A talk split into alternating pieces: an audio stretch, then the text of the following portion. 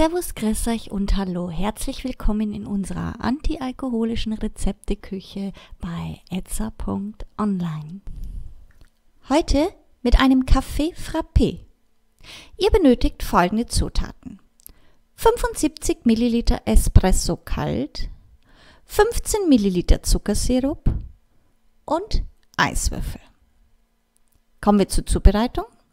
Die Zutaten in einen Shaker geben und diesen dann mit Eiswürfel auffüllen. Den Shaker schließen und so lange kräftig schütteln, bis die Wände vollständig beschlagen sind. Nun ein Rocksglas bis zum Rand mit Eiswürfel füllen, den Shaker öffnen und den Inhalt mit Hilfe eines Eissiebs und eines Feinsiebs in das Glas filtern. Fertig! Für Anregungen und Fragen stehen wir euch gerne unter idee.etza.online zur Verfügung, wünschen euch nun viel Spaß bei der Zubereitung und guten Appetit. Euer etza.online Team.